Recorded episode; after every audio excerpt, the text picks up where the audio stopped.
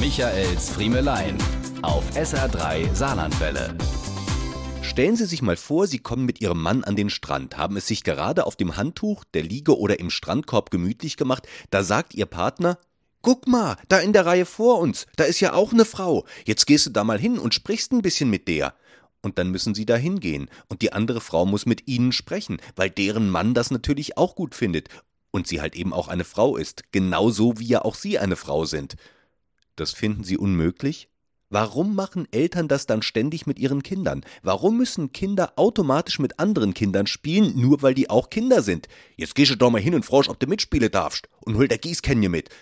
Was für eine Unart, zu glauben, dass Kinder sich sympathisch finden müssen, nur weil sie auch Kinder sind. Was hab ich das als Kind gehasst? Meine Eltern haben das auch relativ schnell erkannt und respektiert.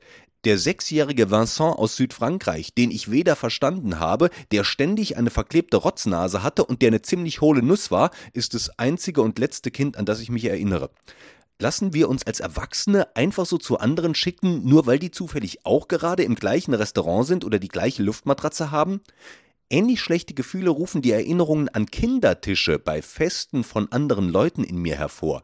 Wenn an der in U-Form gestellten Tafel nicht genug Platz für alle Gäste war und der sogenannte Kindertisch die praktisch wie angeblich liebenswerte Lösung für alle Kleinen sein sollte. Das Schlimme ist, Später hat man als junge Eltern selbst auch noch nicht den Mumm, seine eigenen Kinder vor so etwas zu bewahren.